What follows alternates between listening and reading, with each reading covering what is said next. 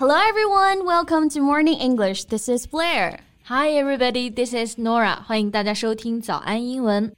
哎，贝贝，你知道最近 B 站重新引进了正版的《老友记》吗？Now we can watch the 10 series on Bilibili streaming platform. 那肯定啊！你不知道我刚听说这个消息的时候开心了多久啊！It's Friends. I mean, no exaggeration to say that it's the best TV series of all time, and of course, my personal favorite. yeah, I have watched it like three or four times in different periods of my life.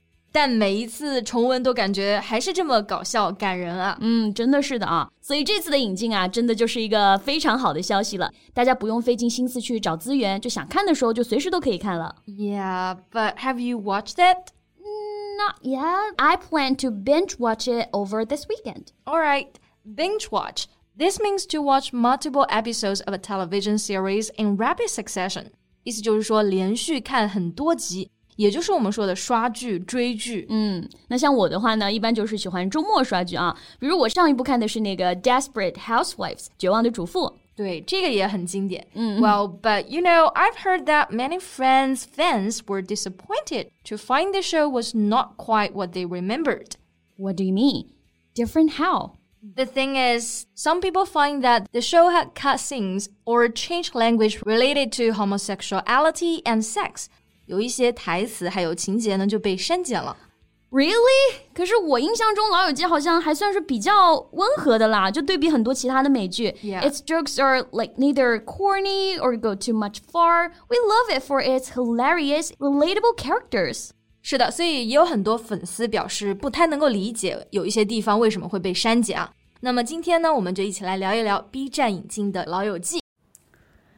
欢迎大家点赞、订阅我们，并且打开小铃铛，这样就可以第一时间收到我们的更新提醒啦。另外，本节课的笔记也给大家准备好了，在视频简介或评论区即可领取哦。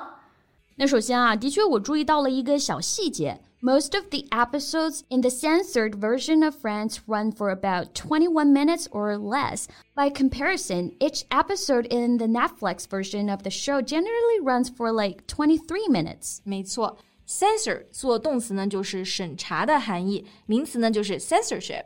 Censorship is the suppression or prohibition of any parts of books, films, news, etc. that are considered immoral, unacceptable in some way, or a threat to security. 嗯，不同的平台可能会有不同的审查制度啊，主要就是审查掉他们觉得可能有一些不太道德，或者在某些方面不能被接受，或者认为可能对社会构成一些威胁的内容。Right, like any films that are shown here have to pass the censorship. Exactly. 那前面也提到了删 检的情节啊。那删减其实英文当中呢就用到了一个非常简单的单词 cut，yeah。cut 的过去式和过去分词呢都是 cut，那常见的短语就是 cut something from something，就是指的从什么地方删除某个场景。For instance, this scene was cut from the final version of the movie. Exactly，或者也可以用到 delete 这个单词啊，so deleted scenes. Well, Norah, so what are the deleted scenes? So do you remember in the first episode, Ross tells his parents that he has split from his wife. Yeah, or strictly speaking, his ex wife, Carol. She makes the choice because she finds out that she's actually a lesbian. So she decides to live with her girlfriend. 没错，Carol 呢其实是原剧中的很多事情的一个开端啊。那她在剧中呢就是扮演的 lesbian 这个身份， 她在前两集出场的戏份就直接被删减掉了。 So, no explanation about why she wanted to divorce? Yeah, the scene simply cuts to his parents' stunned face, and the plotline ends there. 这样可能会导致部分观众看起来就不太理解吧。 Yeah. Cut to，那在这里表示的含义呢是切换，也就是我们把画面呢直接切到了 Ross 他爸妈震惊的那个表情，然后突然就戛然而止了。 Yeah, for this, some netizens commented the deletions made are so crude, and the plots sometimes don't even connect or make sense after the changes. Yeah, I agree. Crude, when describing works of art or object, it means that they're simply made, not showing much skill or attention to detail. 没错，crude 可以表示产品是粗糙的、粗制的，还可以说是一个人的行为或者是语言比较冒犯、粗俗的。嗯，而《老友记》的这一次的删减啊，就被很多网友吐槽，说是粗糙的剪辑，完全让人难以理解。嗯， 当然，我觉得这里还涉及到了一个很重要的团体啊，就是我们说的 LGBTQ。If I were one of them, I would feel very sad and annoyed to hear about this news. Yeah, LGBTQ. This stands for lesbian, gay, bisexual, transgender, and questioning or queer. 是的，他们代表的是一个人的 gender identity or orientation，性别或者我们说的取向。 Exactly，其实呢，导致这种删减的原因呢，都是我们前面说到这个 censorship。嗯，其实审查的存在也是非常重要的啊。但是最主要这次会让大家感到不能理解的点是啊，在二零一二年，搜狐和爱奇艺也引进过《老友记》。but it was uncensored, and the TV show developed a large and loyal following in China after it was first broadcast. Right. 其实之前的这个《老友记》都没有被审查。So following, so following 这个词呢，通常只会用单数，指的就是 a group of supporters，它就是指的拥护者、追随者。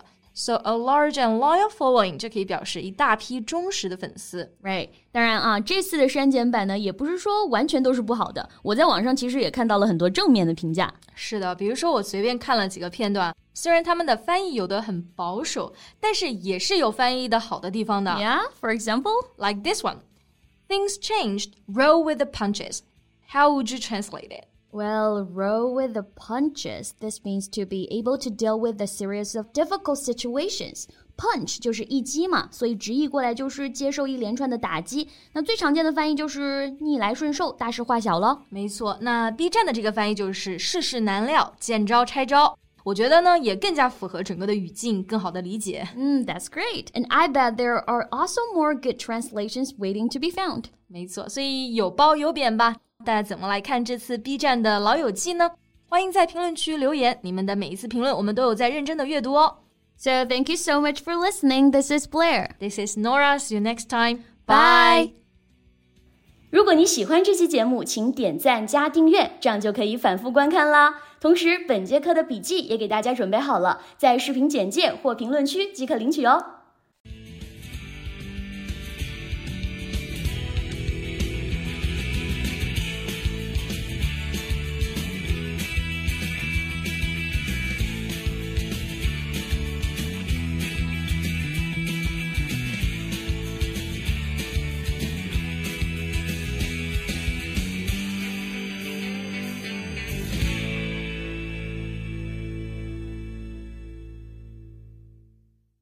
This podcast is from Morning English.